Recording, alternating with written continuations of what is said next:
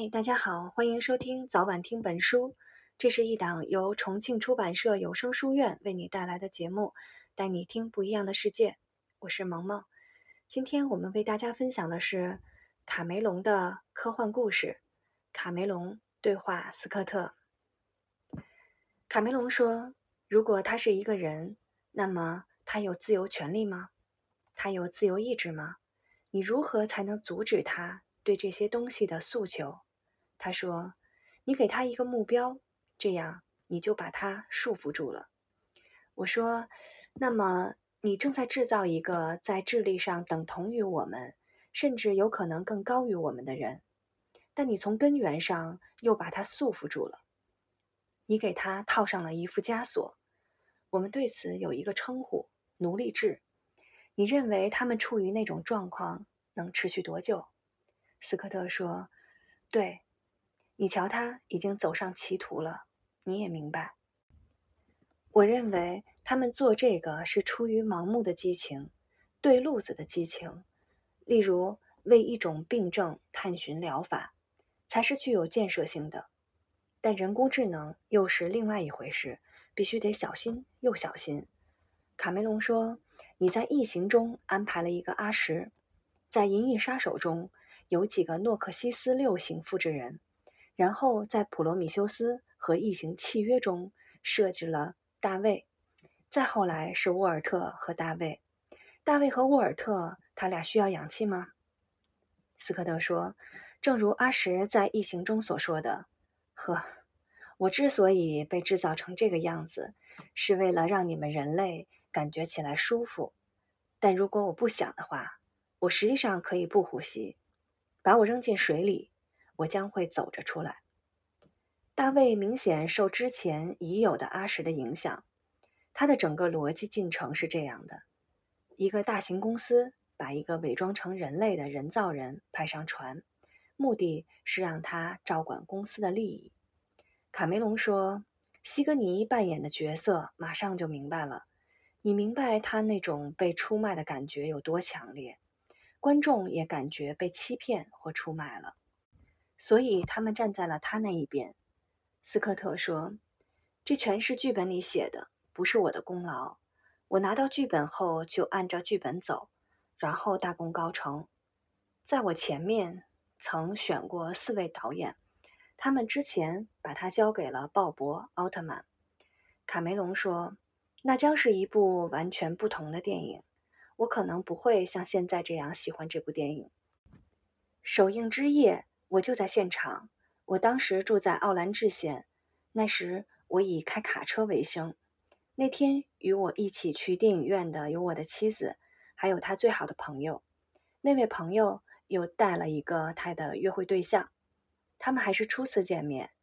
当破胸的那一幕开始出现时，那位朋友和他的约会对象。就坐在我的右边，我听见全场观众立刻爆发出一阵阵尖叫，然后我听见右边的尖叫声尤其刺耳。当我们走出电影院时，我说：“嘿，南希，我原以为你挺坚强的，叫什么那么大声？是怎么回事啊？”然后他回答：“那不是我，是他。”于是约会就告吹了。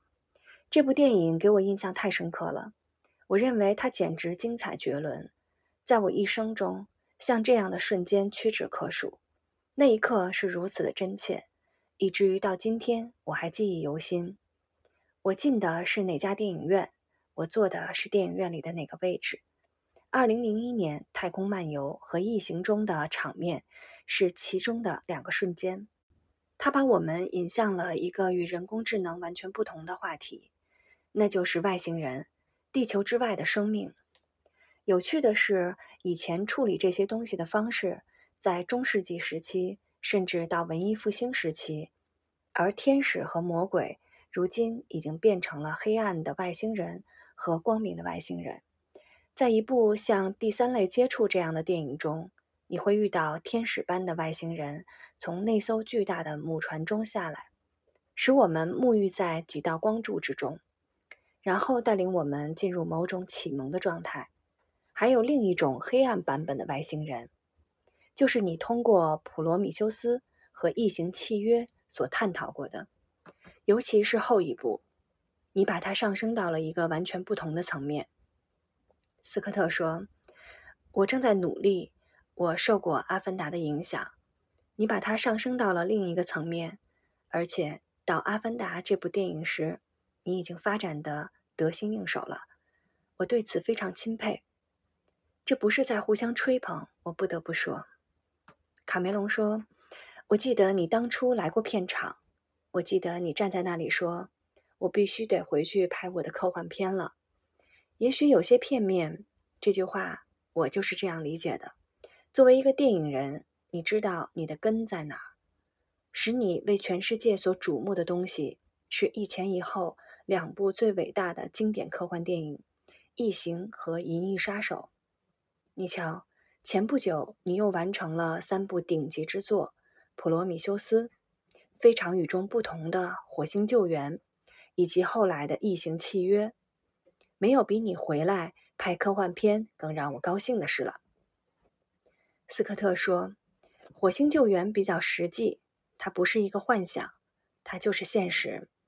我认为火星救援中最大的看点是它很滑稽。”卡梅隆说。没错，那种苦中作乐的幽默，那种你身上就有的黑色幽默，这就是你在《火星救援》中捕捉到的东西。但我恐怕不能同意说《火星救援》不是一部科幻片，毕竟它以科学为导向，是一个虚构的故事，而且这种事从未发生过。如果你回想一下早期的科幻，二十世纪三十年代充斥廉价读物的年代。基本上都是一帮真正爱科学的书呆子在说：“哎呀，老天！如果你将来进入了太空，你必须有一个气阀，你才能离开太空船，而且你必须得有一扇内门和一扇外门。在太空科学家还没有找到答案之前，他们就已经通过自己的故事，在脑子里把一切都设想出了。”斯科特说：“他们当时正在打开一扇新的大门。”我非常喜欢黑泽明和英格玛·伯格曼，我看过他们拍的每一部作品。在科幻方面，让我不忍释卷的往往是一些社会学的科幻。我看过最好的一本书叫《海滩上》。